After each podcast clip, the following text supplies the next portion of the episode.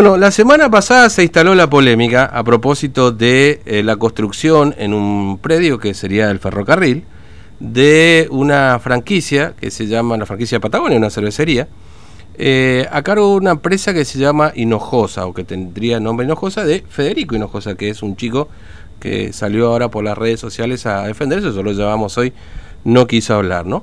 Una situación bastante particular porque eh, pasó por el Consejo Deliberante un acuerdo con el municipio por ocho años para una obra que está muy avanzada y que creo que el viernes ya se inaugura.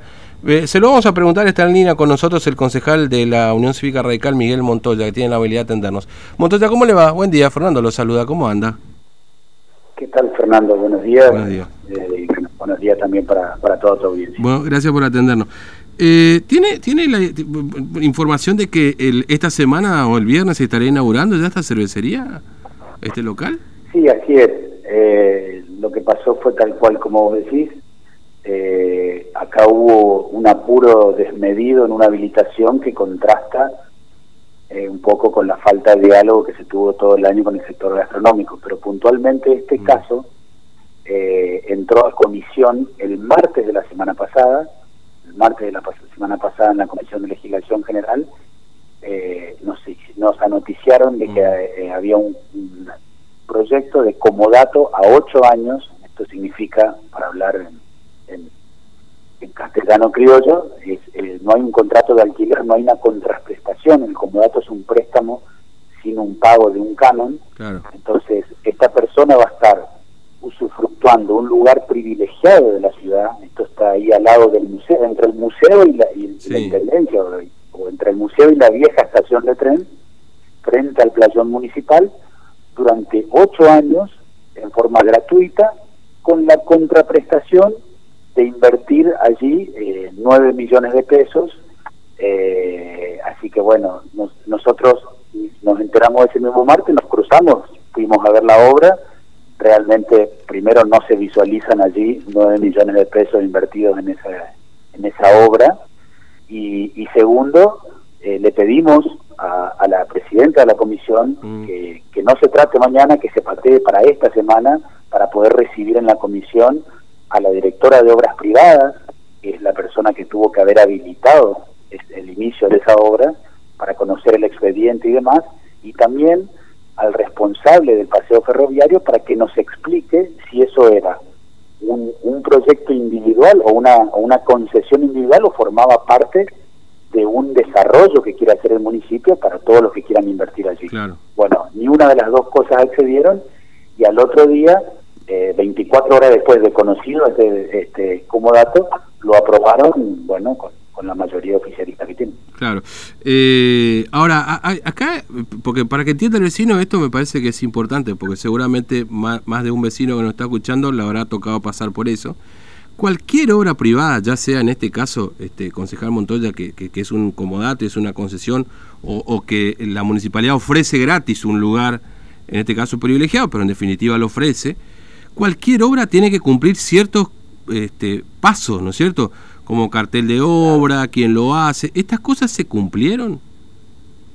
No, no solo que no se cumplieron, sino que, eh, como bien decía Fernando, cuando vos vas a iniciar una obra privada, eh, el, el, primer papel que te piden para, para iniciar el expediente es el título de propiedad, si es tuya, el contrato de alquiler, si sos inquilino, o en este caso el contrato como dato.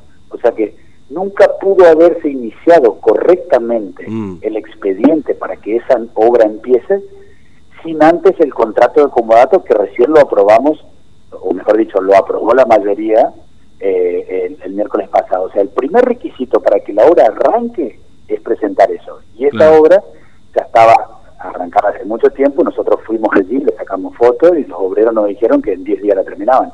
Y ahora tenemos la noticia, como, como lo anticipaste vos, de que posiblemente quieran inaugurarlo el viernes. Es decir, es una obra que cualquier cualquier hijo de vecino, si la si la hubieran empezado, tendría una faja de clausura con una multa por haberse iniciado sin eh, eh, floja de papeles, para hablar también, mm. para que la gente entienda. Claro. Sí, esto porque, bueno, me parece que es importante plantearlo eso, porque obviamente todos estamos de acuerdo con la inversión privada, pero en definitiva eh, tiene que ser igual para todos, ¿no es cierto? O sea, eh... Claro, no, eh, por eso, maliciosamente desde el oficialismo intentan hacernos ver como que nosotros estamos en contra de la inversión privada y lo que nosotros decimos es que estamos a favor de la igualdad y de la ley pareja para todos. Yo te dije, Fernando, al, comienzo, de que contrasta eh, visiblemente con, con, con, la política que se tuvo con el sector mm. Que durante un año, bueno, durante meses, estuvo cerrada cuando no teníamos casos ni circulación comunitaria y en el resto del país toda la gastronomía funcionaba. Después, más adelante, a fin de año, fueron puestos a prueba, respondieron e inclusive los propios funcionarios municipales salieron a felicitar, después no sé si recordás, después de la primera habilitación del sector gastronómico, eh, el intendente y, y los funcionarios salieron a felicitar a los gastronómicos por, por la responsabilidad y por el cumplimiento del protocolo, y después de ahí vino, bueno, toda la barbarie, ¿no? Las persecuciones, los señalamientos como responsables de la propagación del virus, las actas, las multas, y bueno, y hasta, hasta la torpeza o, el absurdo de las denuncias penales. Y ellos que piden sentarse en una mesa de diálogo, no son más de 10 personas las que tienen que estar sentadas en esa mesa, y ellos hacerles ver al gobierno cuáles son los problemas del sector. Y el gobierno seguramente también tendrá cosas para decir allí, los cuidados necesarios, todo mm. eso. Jamás tuvieron la capacidad de sentarse en esa mesa.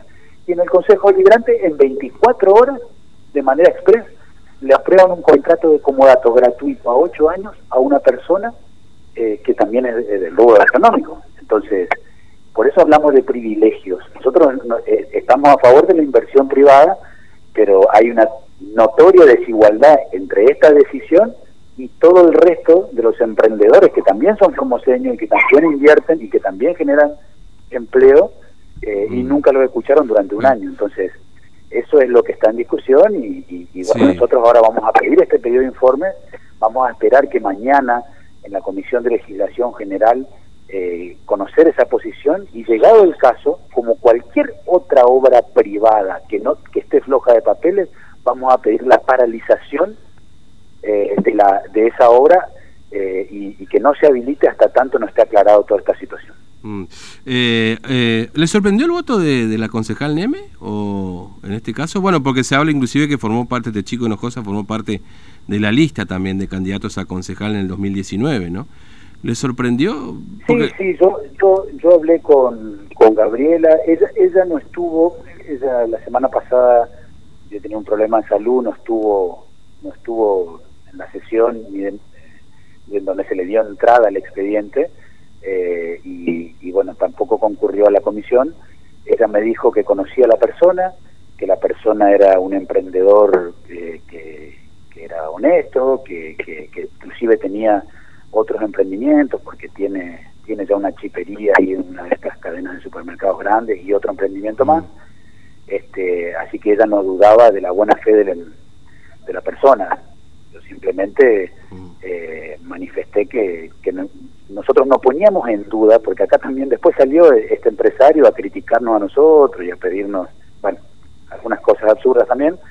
Nosotros no estamos discutiendo la persona, Fernando, de, de este, este señor Hinojosa. Esto que quede claro, sea Hinojosa, sea, sea cualquiera, el problema es la falta de cumplimiento, por un lado, de todos los requisitos que se le pide a todo el mundo, mm. y, por otro lado, este contraste grande y el apuro de aprobarlo en 24 horas, eh, siendo que nunca se lo escuchó. Así que eh, yo entiendo la posición de, de, de, Gabriela Neme en cuanto al apoyo a un emprendedor. No la comprendo cuando ella misma, en la propia sesión, reconoció que había irregularidades, reconoció que había irregularidades, porque lo dijo, pero puedo decir porque lo dijo públicamente en la sesión, en su intervención. Sí, sí. Por un lado, reconoció que había regularidades, pero ella pone en valor a, esta persona emprendedora. Nosotros lo que decimos es que no queremos privilegios y que más allá de, la persona de que se trate, eh, los papeles tienen que estar al día y además queremos conocer, Fernando, esto, esto que te dije anteriormente. ¿Esto qué es? ¿Es una habilitación para esta persona en particular? o forma parte de un desarrollo que como un plan estratégico de inversión. Si es así, ¿por qué no podemos conocer ese plan? Yo lo dije, ¿por qué no puede venir el responsable y explicarnos nosotros cuál es el plan que tiene el municipio? Bienvenido sea que tenga un plan. Al sí, porque, a ver, hay que, porque además, concejal Montoya, este, eh, hay que reconocer que eh, si, si hay algo que hizo bien la gestión de Joffre, es recuperar toda la zona del paseo costanero ahí en la zona del ferrocarril, que antes era una boca del lobo, digamos, frente ahí. Fernando, es fantástico lo que hizo el municipio en el paseo ferroviario. ¿Eh? Yo, yo elijo siempre manejarme con respeto y sentido común aparte.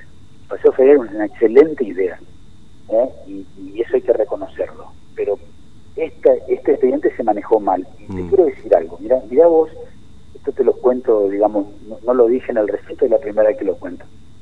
En ese lugar, en esa casa, vivía Roberto López, que era un ex ferroviario, en una casa grande, no sé si la recordás, una casa blanca enorme, que hasta hace dos años estaba ocupada por la persona que había recibido esa propiedad como parte de una indemnización cuando, bueno, cuando cuando el tren dejó de funcionar y Ferrocarril Argentino tenía muchos empleados, a algunos de ellos les dio eh, en mm. parte indemnización. Siempre está en discusión, aún hoy está en discusión, la propiedad de todas esas tierras. Porque era parte de Nación, después pasó a bienes del Estado, el municipio consiguió un comodato y no tenía la firma de la persona que tenía poder para dar ese comodato. Está floja de papel de toda esa parte. Ellos lo subsanaron con un proyecto de ley de la provincia, pero bueno, esta persona, hace tres años, antes de ser concejal inclusive, eh, solicitó mi, mi servicio como abogado porque la querían, digamos, la querían correr de allí y no darle, eh, no, querían expropiarlo técnicamente. Y esta persona me decía a mí, acá en esta casa seguramente eh, quieren este terreno para, para hacer un negocio. Mm. Yo le decía, no, mira, esto lo vamos a solucionar, más allá de que te expropien o no, eh, el municipio puede recuperar esto para un espacio verde. No, acá van a hacer un negocio, me decía. Acordate lo que te digo, acá van a hacer un negocio. Ese expediente finalmente siguió adelante, lo corrieron, eh, le, ofrecieron una casa, imagínate, en un barrio, en una vivienda, eh, y, hoy, tres años después, Roberto tenía razón, querían hacer un negocio. Si lo van a hacer para que sea eh, algo bueno para el municipio, para que haya una persona que pague un canon por estar allí y que genere trabajo, bienvenido sea. Eso yo quiero dejarlo en claro. Nosotros no estamos en contra de la inversión privada, al contrario, lo hemos apoyado a todos los emprendedores durante todo este año, cuando el municipio miraba para otro lado con las medidas absurdas del gobierno provincial, porque miró todo el año para otro lado. Y ahora en 24 horas, este como dato tres. Nosotros estamos en contra de los privilegios, no de la inversión privada. Eso quiero que quede bien en claro. Concejal, le agradezco mucho su tiempo, muy amable, un abrazo. ¿eh? No, por favor, gracias a vos, Fernando. Hasta luego. Bueno, concejal Miguel Montoya, de la Unión Cívica Radical. Este, bueno, vamos a ver qué pasa, ¿no? Con todo esto. Eh, yo comparto esto porque me parece que a cualquier hijo de vecino, este, son las 11 y 26, no sé si vamos a tener tiempo. Eh, a cualquier hijo de vecino, más de uno le habrá pasado que si